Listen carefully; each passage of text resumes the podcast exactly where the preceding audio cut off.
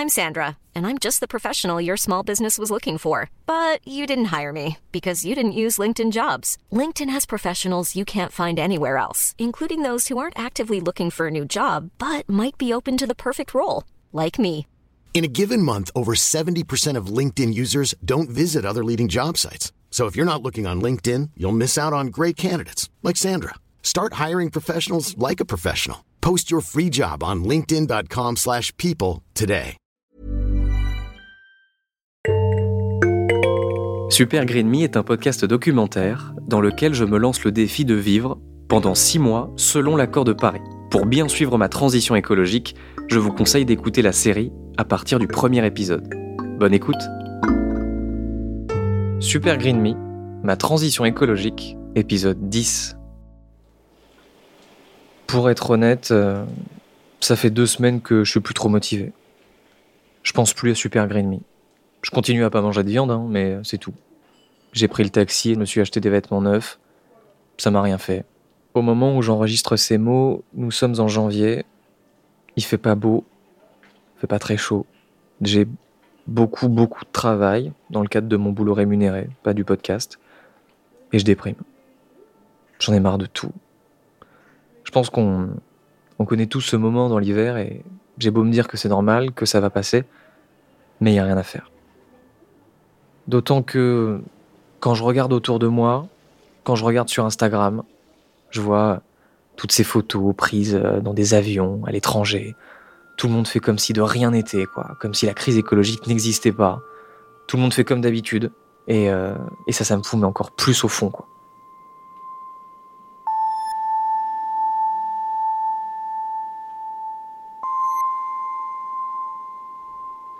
Alors là, le film Don't Look Up de Netflix vient de sortir. C'est un film satirique qui dénonce l'inaction des politiques en matière d'environnement, qui critique les médias et qui joue euh, sur la métaphore de la comète qui va venir détruire la planète et contre laquelle personne ne bouge le petit doigt. Nos invités du jour ont fait une impressionnante découverte dans l'espace. Cette comète fait quelle taille environ? Elle pourrait détruire la maison de mon ex-femme, c'est possible? Il y a 100% de chance qu'on crève tous Je suis désolée. Kate Oh, Kate Ok. L'astronome canon, on le réinvite quand il veut, mais celle qui nous hurle dessus, c'est moins Hmm, sûr. C'est moins sûr. Et c'est très à la mode d'y aller de son petit tweet, son petit commentaire, dire à quel point c'est vrai, que les politiques et les médias sont scandaleux et criminels, mais cette hypocrisie, mais ça m'énerve. Je fais des généralités, mais je m'en fous. Ça s'indigne sur les réseaux, mais alors par contre, c'est parti faire le nouvel an au soleil, sur une plage à l'autre bout du monde, à une bonne dizaine d'heures d'avion d'ici. D'autres sont allés au ski après des centaines de kilomètres de voiture. Franchement, j'en ai marre. Pourquoi je m'inflige tout ça? Mais quelle expérience à la con, sérieux? Je me prive pendant que tout le monde s'en fout. Et mon sacrifice n'aura servi à rien au bout du compte. Parce que, très clairement, je vais pas sauver la planète tout seul. Hein. C'est pas parce que j'ai arrêté de bouffer de la viande que tout va aller mieux. Je vais pas la sauver non plus en émettant que 2 tonnes de CO2.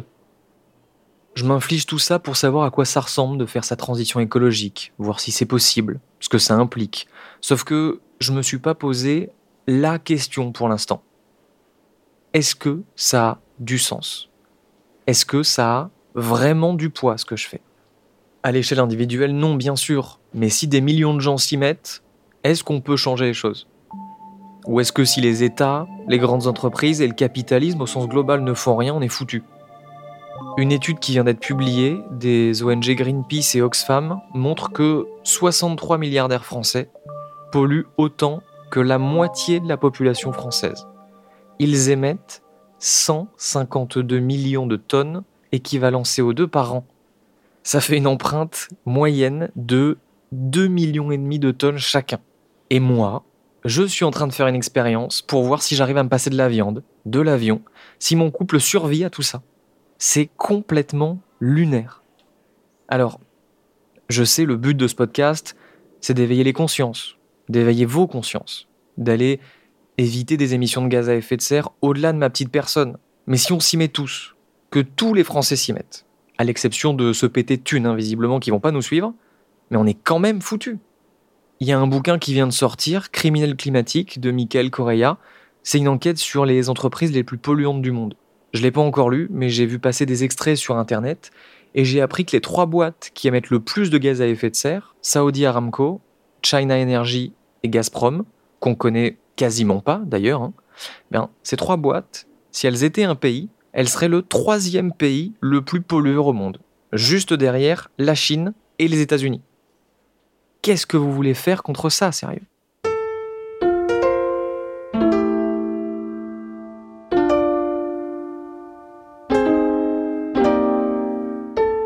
Bon, quelques jours ont passé et je me suis ressaisi. Je me suis rappelé une conférence que j'avais animée il y a quelques mois à l'occasion du 50e anniversaire de l'ONG Greenpeace. Alexis Chailloux, qui est responsable de l'engagement citoyen à Greenpeace France, c'est-à-dire euh, qu'il donne des conseils aux gens pour réduire leur empreinte écologique, expliquait justement pourquoi c'est important que chacun fasse sa transition. Ma copine était dans la salle et elle a enregistré ce passage. Pour moi, c'est un argument en plus pour euh, pourquoi ça peut être super intéressant d'agir à son échelle, c'est que euh, on peut créer seul ou à plusieurs une nouvelle norme sociale. Je prends l'exemple de la viande. Ma famille qui est là, donc du coup c'est assez marrant. Voilà, ma, frangine est végétarienne, elle est arrivée en disant voilà je mange plus de viande. mécaniquement, mécaniquement à table, ça crée des discussions sur bah, pourquoi? Déjà, quand il y a c'est pourquoi, t'es chelou et tout. Et puis après, on s'adapte. On s'adapte, on discute, et probablement aujourd'hui on ne mange plus de viande. Et moi, en plus, je suis arrivé euh, quelques années plus tard en disant, bah en fait, euh, moi non plus, je mange plus de viande. Et là, du coup, bah voilà, on mange quasiment, euh, quasiment plus de viande. Parfois un peu de saucisson à l'apéro, mais pas, pas, beaucoup plus. et donc là, je trouve ça intéressant parce que c'est-à-dire qu'avec une personne, peut-être deux, dans un groupe social, vous allez avoir un effet mécanique, un effet boule de neige. C'est pareil sur l'avion. Si dans un groupe de potes, vous dites, bah en fait, moi, je pars pas en avion. Bah alors là, vos potes, ils ont plusieurs choix. Ou alors, dites, bah tant pis, tu pars sans toi. Bon. Ou alors peut-être qu'ils vont essayer de réfléchir. Et s'il y a une deuxième personne dans le groupe d'amis qui dit bah moi non plus, potentiellement vous allez relocaliser vos vacances. Donc là vous avez un effet qui déborde un petit peu l'effet simplement individuel. Mais il faut réussir à faire ce pas de côté sur euh, la norme sociale. Aujourd'hui, euh, manger de la viande, c'est une norme sociale. C'est-à-dire qu'aujourd'hui, euh, vous allez au restaurant, vous avez la pièce de viande et l'accompagnement. Ça, réussir à casser ça et à réussir à le porter, parce que c'est pas toujours facile, euh, c'est courageux et efficace. En fait, c'est ça. Tout l'enjeu, c'est de transformer une action purement individuelle en action collective. Là, Alexis euh, évoque la viande ou l'avion, mais ça marche aussi pour la seconde main. Si toujours plus de monde achète des produits d'occasion, il y a un marché qui se crée, et des personnes qui n'auraient pas acheté spontanément de la seconde main seront incitées à le faire. Et de la même manière, au plus nous sommes nombreux à faire notre transition écologique, à adopter des comportements plus responsables, plus les décideurs, les politiques sont incités à réglementer dans ce sens. Je peux prendre l'exemple du vélo. S'il y a une volonté populaire, que de plus en plus de gens se déplacent en vélo, le ou la maire de la ville va potentiellement se bouger, faire des pistes cyclables, et ça pourra convertir des automobilistes qui n'auraient jamais fait de vélo à en faire. Donc si l'action individuelle, elle a du sens, même si c'est tellement peu visible que dans des moments un petit peu difficiles, comme j'ai vécu il y a 2-3 jours, bah, c'est pas simple de l'avoir à l'esprit. Mais il y a plus concret justement. Le cabinet Carbone 4 a fait une étude pour mesurer l'impact des actions individuelles. Eh bien, elle permettrait de réduire jusqu'à 45% son empreinte carbone. Et c'est considérable. Parce que, et c'est le dernier argument que je veux vous partager, après je vous laisse tranquille, promis, faut jamais se dire c'est foutu. Si vous écoutez ce podcast à sa sortie, vous vivez dans un monde où le réchauffement climatique est de plus 1 degré. L'objectif de l'accord de Paris, c'est de limiter ce réchauffement à 1,5 degré, 2 degrés.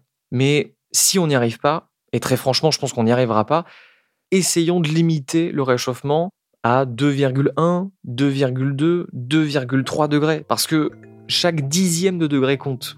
Chaque dixième de degré en moins, ce sont des conséquences en moins. Ce sont des canicules en moins ou de la biodiversité qui est préservée. J'ai réussi à me remotiver, mais en fait, au plus j'y pense et au plus je me dis qu'il faut y aller progressif pour tenir et pour faire une transition écologique durable.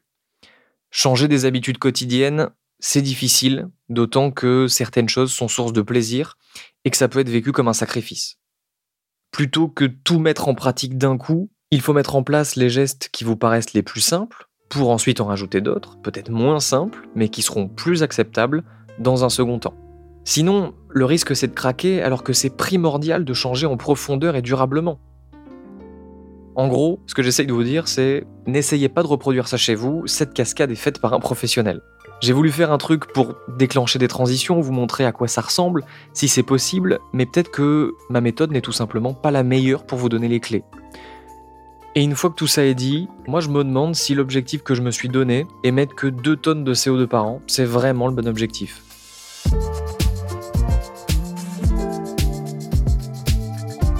À suivre dans le prochain épisode je pense qu'actuellement, euh, une, vie de, une vie à 2 tonnes, c'est pas possible.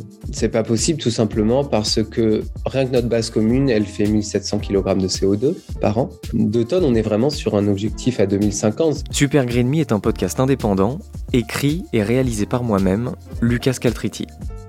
À la production et l'édition, Mathilde Mélin. Si vous avez aimé cet épisode de Super Green Me, partagez-le, parlez-en autour de vous et pensez à vous abonner au podcast pour ne pas rater les prochains épisodes. Et puis n'hésitez pas à mettre des étoiles et un commentaire dans votre appli de podcast, si vous le pouvez. C'est très important pour donner de la visibilité à ce travail indépendant.